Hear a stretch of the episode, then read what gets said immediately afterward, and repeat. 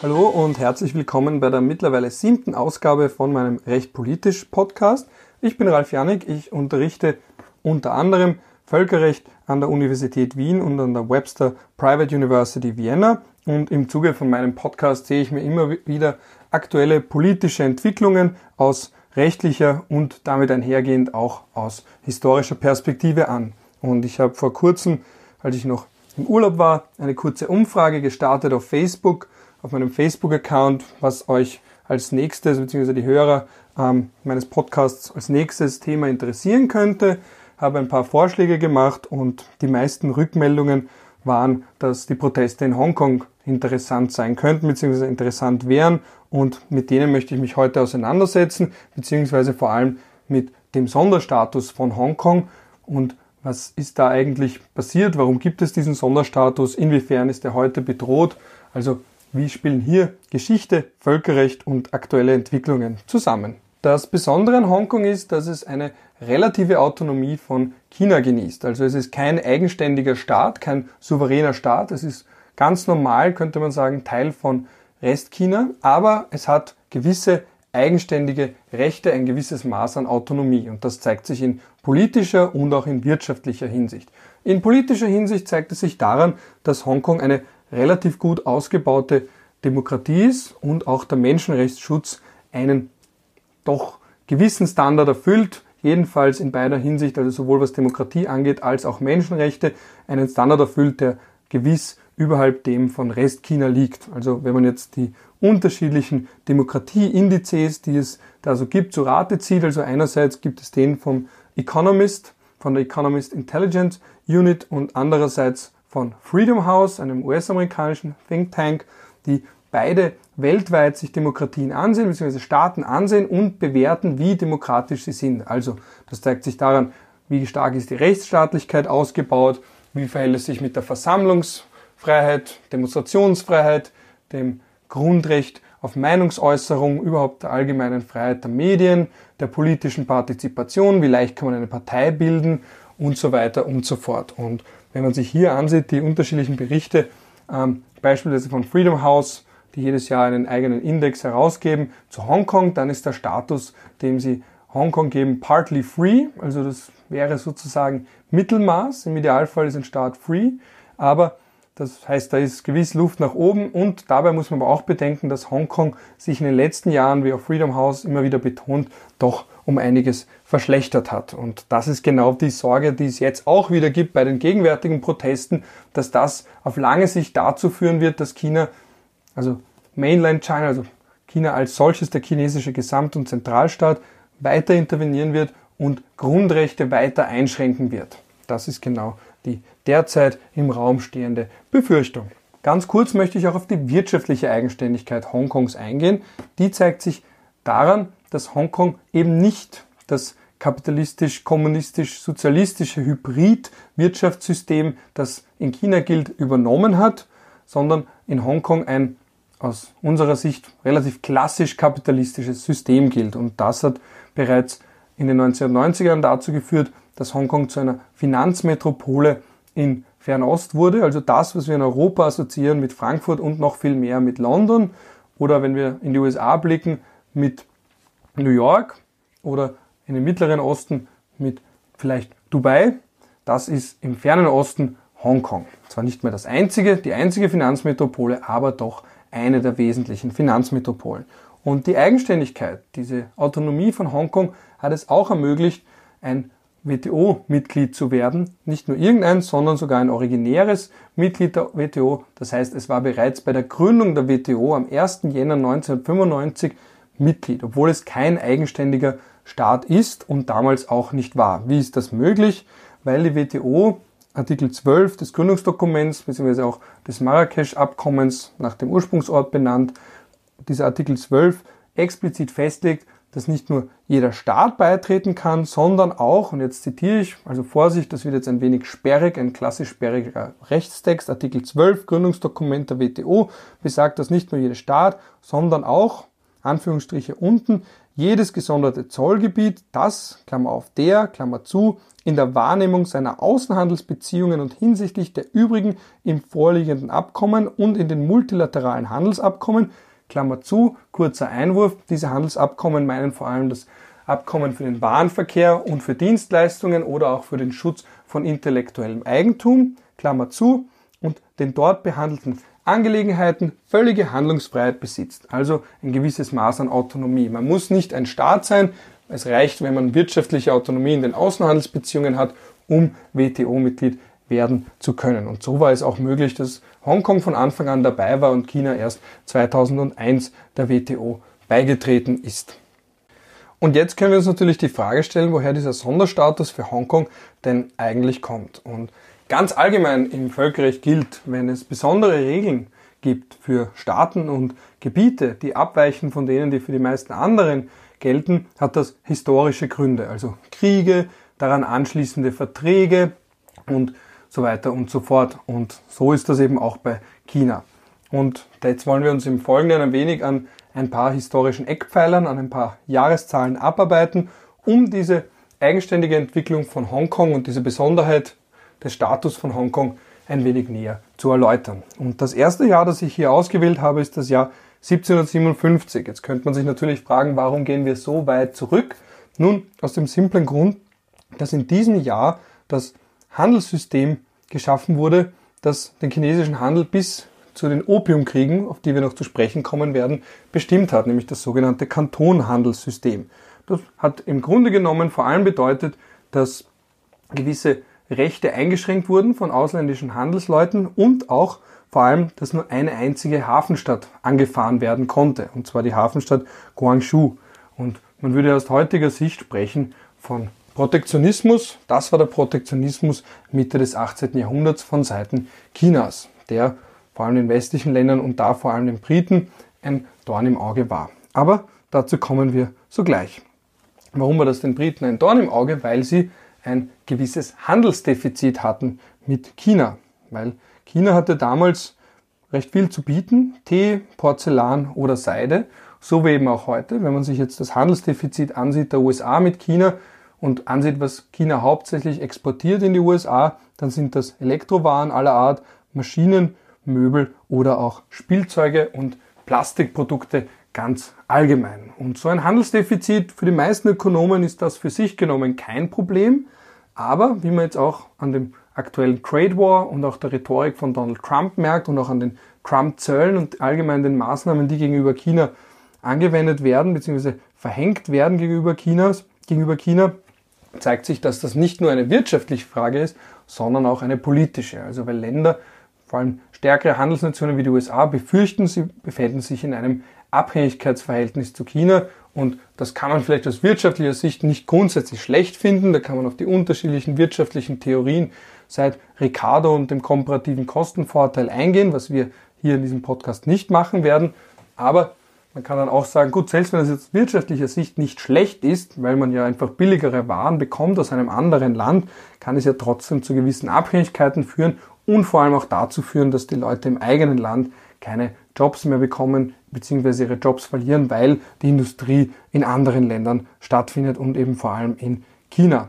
So viel nur Exkurs von damals bis ins Heute. Und das, was eben der heutige Trade War zwischen den USA und China ist, ist in gewisser Hinsicht eine Art Trade War gewesen zwischen China und den Briten im 19. Jahrhundert. Die Briten waren ja in dieser Zeit die globale Supermacht, könnte man sagen, also durchaus vergleichbar mit den USA heute. Der Staat mit den weitreichendsten Kolonien, eine Seemacht auch und den Briten war das Handelsdefizit mit China durchaus ein Dorn im Auge. Und was hat man getan, um dieses Handelsdefizit auszugleichen? Man hat auf den Handel, das klingt aus heutiger Sicht absurd und selbstverständlich auch verwerflich, man hat auf den Handel mit Opium gesetzt. Und das bringt uns zum zweiten historischen Eckpfeiler bei unserer Auseinandersetzung mit der Entwicklung vom Sonderstatus Hongkongs, nämlich zum Jahr 1838. Was ist da geschehen? Da hat der chinesische Kaiser einen eigenen Sonderkommissar für den Opiumhandel bzw. die Bekämpfung des Opiumhandels ernannt.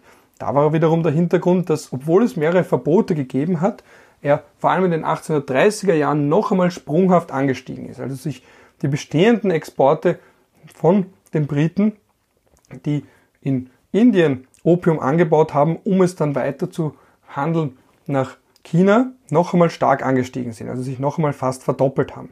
Und dieser Sonderkommissar für die Bekämpfung von Opium und den Handel, den illegalen Handel und Import von Opium hat auch sogleich einen offenen Brief an Queen Victoria verfasst. Und in diesem Appell hat er sie gefragt, warum denn die Moral, die im eigenen Land gilt, also innerhalb Großbritanniens, warum die nicht auch für Handelspartner gilt. Also warum etwas, was geächtet und verboten ist, zumindest eben als Rauschmittel in, im Vereinigten Königreich, warum aber die Briten kein Problem damit haben, genau dasselbe Rauschgift, von dem man weiß, was es für eine gesundheitszersetzende und für eine bedrohliche Wirkung für die öffentliche Moral hat, warum man überhaupt kein Problem damit hat, das aber in andere Länder zu exportieren, beziehungsweise gezielt anzubauen, gezielt zu exportieren. Also warum man keine Schritte unternimmt, um diesem Handel Einhalt zu gebieten und einzuschränken.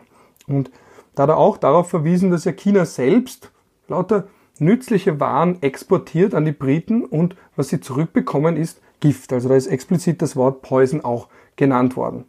Dieser Brief an Queen Victoria wurde ihr aber nie zugestellt. Also er dürfte auf dem Postweg verloren gegangen sein. Das kommt ja öfters vor. Offiziell hat er sie nie erreicht und dann hat er ihn später, wurde er aber auch um die britische Öffentlichkeit zu erreichen, ähm, in der London Times entsprechend publiziert und eben die, genau dieselben Fragen, also genau dieser Brief, um die Öffentlichkeit und das Awareness, also das Bewusstsein der Öffentlichkeit zu schärfen für die schändlichen Handelspraktiken der Briten, entsprechend auch als öffentlicher Brief publiziert. Das war aber jetzt nicht alles. Also der Sonderkommissar des Kaisers hat nicht nur einen Appell an die Öffentlichkeit bzw. an Queen Victoria gerichtet, sondern ist auch zur Tat geschritten und da hat er einerseits zahlreiche chinesische Opiumunterhändler, also im heutigen Sinne könnte man fast sagen Drogendealer, festgenommen und inhaftiert.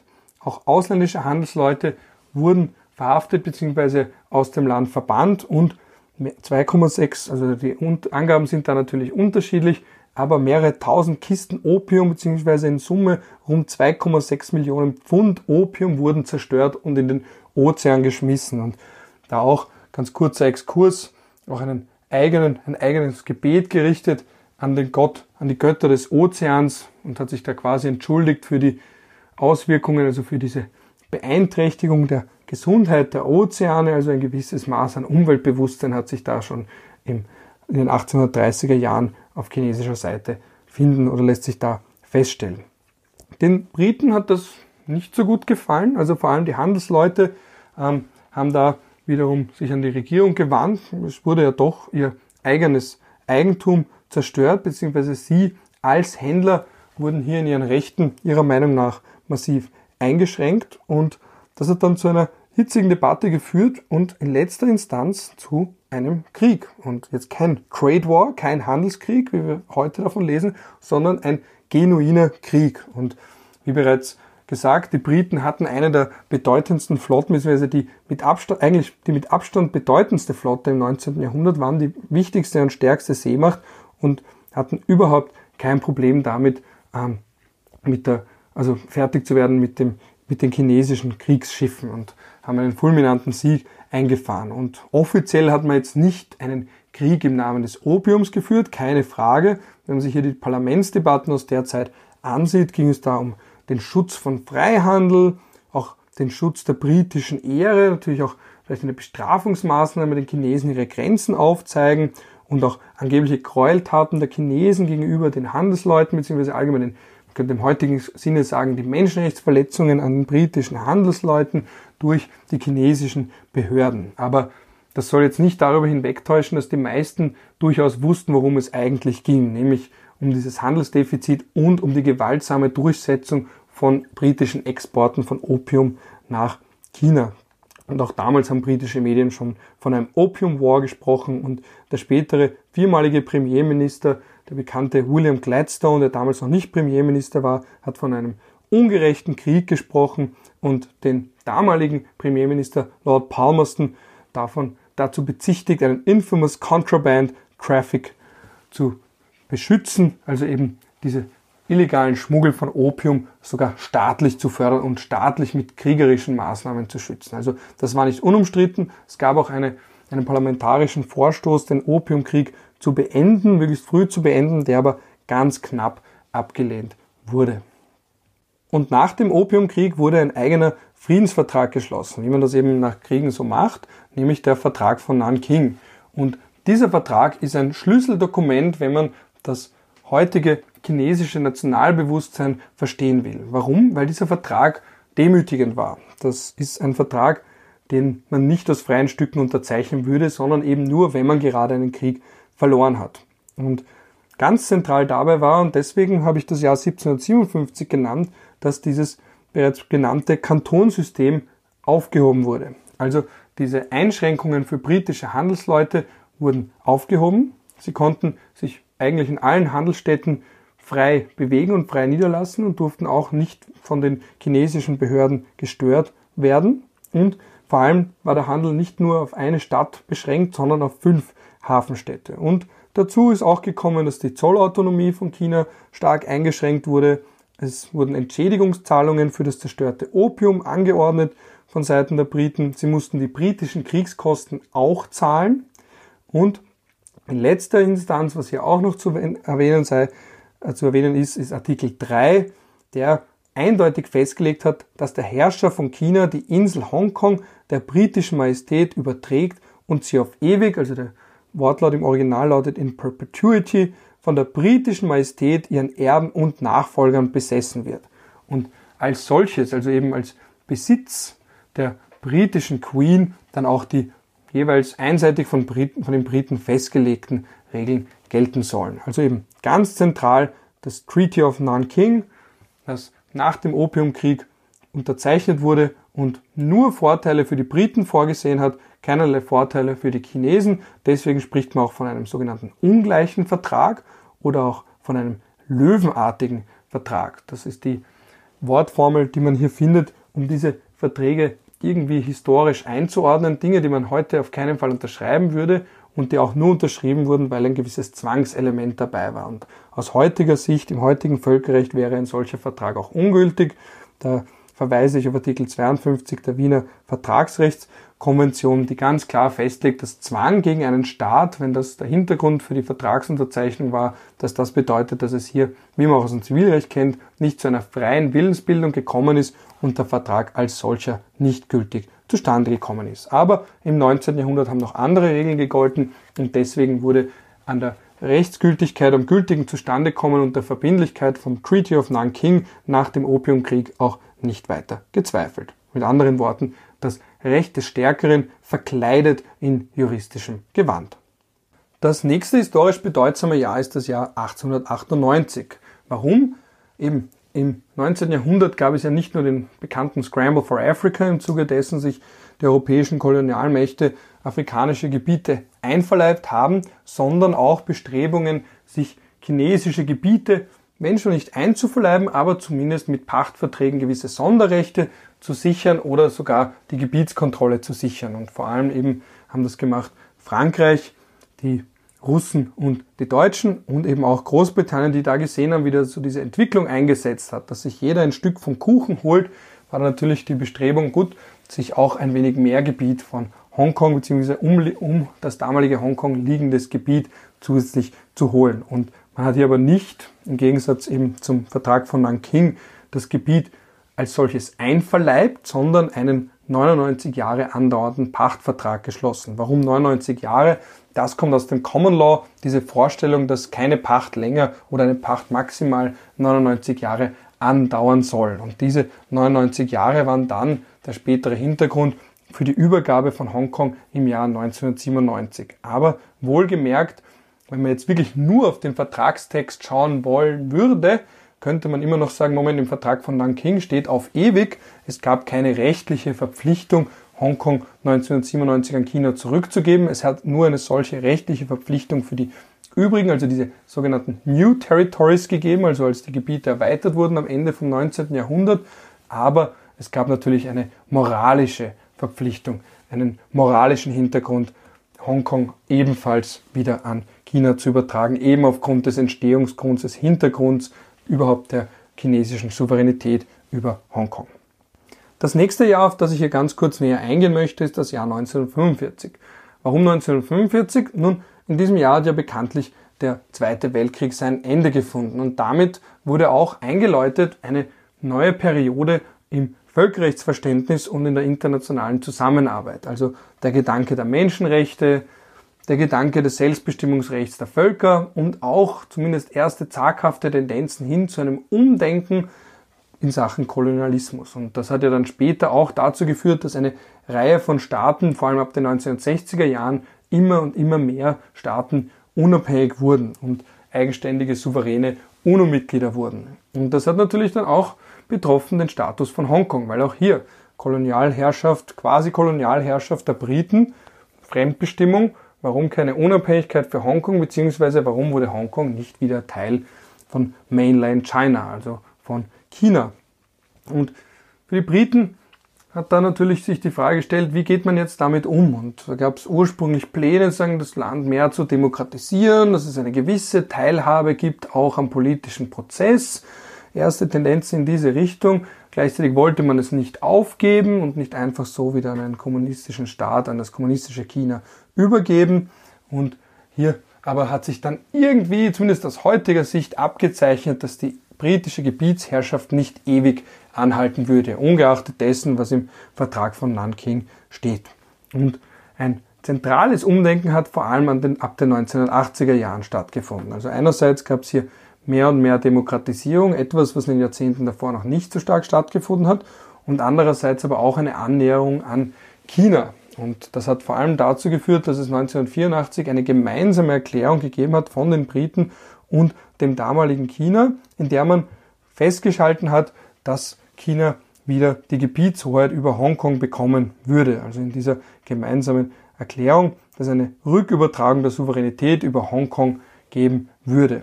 Und einerseits hat China stark gemacht, also klar gemacht, dass es eben den, den moralisch verwerflichen Hintergrund für diese Gebietshoheit gibt, eben die Opiumkriege und andererseits auch, wie bereits angesprochen, dieses Ende von dem 99-jährigen Pachtvertrag, dass man sagt, gut, der soll jetzt sich nicht nur auf diese New Territories beziehen, die man ab 1898 den Briten übergeben hat, nicht ganz freiwillig übergeben hat, sondern eben auch auf Hongkong. Und deswegen hat man sich verständigt auf das Jahr 1997.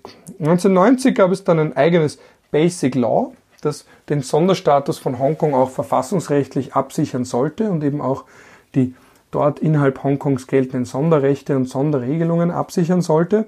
Und 1997, und das ist jetzt der letzte markante Eckpfeiler in der Entwicklung von Hongkong, 1997 ist es dann wirklich auch zu einer faktischen Rückübertragung der Souveränität an China gekommen. Und seitdem sind die Briten eben nicht mehr vor Ort, sie haben keine eigenen Behörden dort, sie haben keinen eigenen Gouverneur, der zuständig ist für die Verwaltung von Hongkong. Es ist Teil von China. Hongkong ist Teil von China, aber hat einen Sonderstatus. Man spricht hier vom One Country, Two Systems Grundsatz, eben eine unabhängige Justiz, ein eigenständiges Finanzsystem, ein eigenständiges Einwanderungssystem, auch eigenständige Außenbeziehungen beim Handel, was sich eben auch, wie eingangs erwähnt, bei der Mitgliedschaft in der WTO zeigt und auch der Grundrechtsschutz beispielsweise bei der Meinungs- oder Versammlungsfreiheit, wie man ja bei den Protesten gerade sieht, ist grundsätzlich gewiss höher als in China und deswegen auch der Status als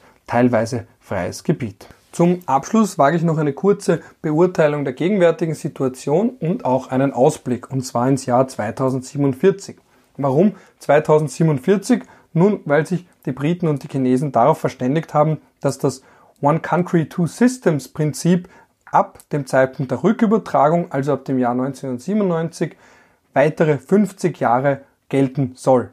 Und so viel Mathematik schafft doch der Jurist. Wir wissen ja, Judex non calculat, das wäre dann das Jahr 2047. Ab dem Zeitpunkt kann China bzw. die chinesische Regierung eigenständig beschließen, den Sonderstatus von Hongkong aufzuheben und ist dem, den Briten, weder den Briten noch der Bevölkerung in Hongkong irgendetwas schuldig.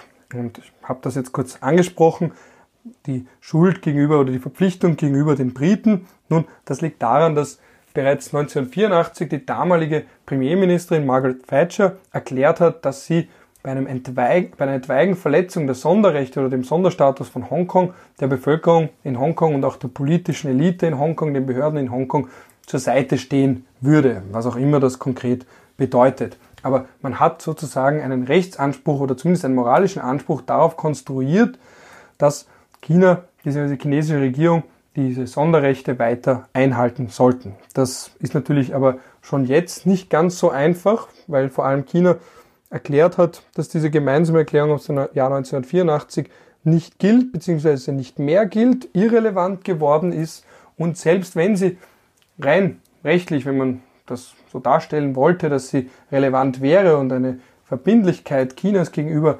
Großbritannien bestehen würde, beziehungsweise dem Vereinigten Königreich gegenüber bestehen würde, haben sich einfach die geopolitischen Machtverhältnisse verschoben. Also die Briten sind heute wesentlich schwächer aus geopolitischer Sicht als noch in den 1980er Jahren, während China stark, die Bedeutung von China stark, militärisch, wirtschaftlich, finanziell stark angestiegen ist. Also da sind einfach gewisse geopolitische Grenzen.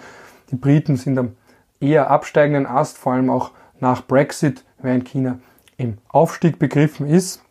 Und in dem Zusammenhang muss man sich auch verdeutlichen, die gewissen Grenzen, die auch für andere Staaten gelten. Also wenn jetzt beispielsweise die USA, Trump hat schon getweetet, dass er sicher ist, dass Xi Jinping diese Sache schnell und auch humanely, also menschlich lösen wird können. Aber wenn die USA eine andere Haltung hätten oder unter einem anderen Präsidenten eine andere Haltung wieder annehmen sollten, vielleicht sich stark machen sollten für Hongkong, dass da einfach gewisse Grenzen sind. Warum gelten diese gewissen Grenzen? Einfach weil China ein mächtiger Staat geworden ist. Das zeigt sich ja auch beispielsweise auch an der Behandlung der muslimischen Minderheit in China, wo es auch keinen Aufschrei gibt, vor allem auch nicht aus der muslimischen Welt, weil man da einfach äh, es mit jemand anderem zu tun hat, mit einem gewissen Powerplayer zu tun hat.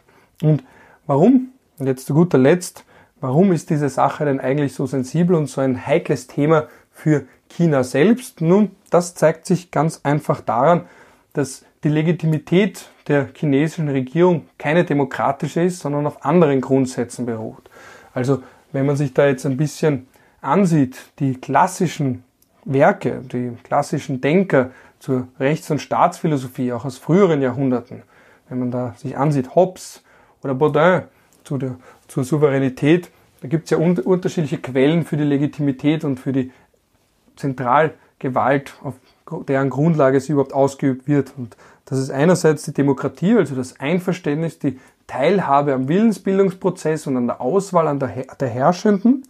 Das ist in China nicht der Fall. Da regiert die kommunistische Partei ohne großer Partizipation der breiteren Bevölkerung, sondern in China fußt die Legitimität der Regierung einerseits auf dem wirtschaftlichen Aufschwung, also auf dem Versprechen, dass es immer besser wird. Das ist sozusagen das Kontrastprogramm zu Europa, wo ja viele den Eindruck haben, man sei am absteigenden Ast oder es wird in Zukunft noch härter, der globale Wettbewerb wird noch härter, die besten Zeiten sind vorbei. Also dieser Pessimismus, der ja um sich greift in Europa und genau umgekehrt in China, hier das Gefühl, der eigene Bedeutungsanstieg wird noch zunehmen, plus es wird auch wirtschaftlichen Aufschwung geben, es wird den Leuten stetig besser geben. Also das ist eine Quelle der Legitimität in China und die andere ist als Garant von Sicherheit und Ordnung. Das ist eine ganz zentrale Quelle. Man sagt, gut, warum wollt ihr überhaupt mitbestimmen? Wir sorgen dafür, dass es euch gut geht, dass, es, dass ihr in Sicherheit seid, dass die öffentliche Ordnung gilt, dass die Zentralgewalt gilt,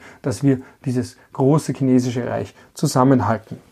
Und da wird natürlich immer wieder die Frage gestellt, das liest man zum Beispiel bei Ökonomen wie Milton Friedman, die die These vertreten haben, dass auf den wirtschaftlichen Aufschwung die Demokratie folgt. Also eine Bevölkerung, eine expandierende Mittelschicht, eine wirtschaftlich selbstbewusstere Mittelschicht, dass die irgendwann trotzdem Rechte haben will, demokratische Rechte haben will, Grundrechte haben will und auch teilnehmen will am Willensbildungsprozess. Und da ist eben der zentrale Grund dafür, wieso die chinesische Regierung so sensibel ist für das, was in Hongkong passiert. Weil einerseits die Sorge, ob in Hongkong selbst verstärkte Demokratietendenzen oder eine Forderung nach Demokratie auftritt und natürlich dann in weiterer Folge, ob das auch um sich greifen könnte, also ob das dann auch den Hauptteil Chinas erfassen könnte. Also man sagt, was in Hongkong passiert, bleibt nicht in Hongkong, sondern könnte auch Auswirkungen auf China und vielleicht gibt es dann auch Proteste gegen die Regierung. Vielleicht reicht es den Leuten nicht mehr, dass es wirtschaftlichen Aufschwung und Sicherheit gibt. Vielleicht wollen sie auch sich demokratisch, politisch betätigen oder vielleicht gar nach einem neuen System trachten oder ein neues System schaffen oder es zumindest umbauen. Und daraus ergibt sich eben die besondere Sensibilität Chinas und deswegen ist das so entscheidend, was in Hongkong derzeit passiert.